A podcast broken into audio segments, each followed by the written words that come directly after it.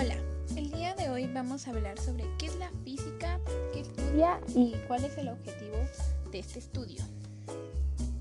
Primero que todo vamos a el concepto de la física. La física estudia propiedades y transformaciones de la materia, fenómenos de todo tipo e interroga experimental y teóricamente a la naturaleza, desde las partículas elementales hasta las galaxias y también apoya a otras ciencias para su desarrollo y elaboración de teorías.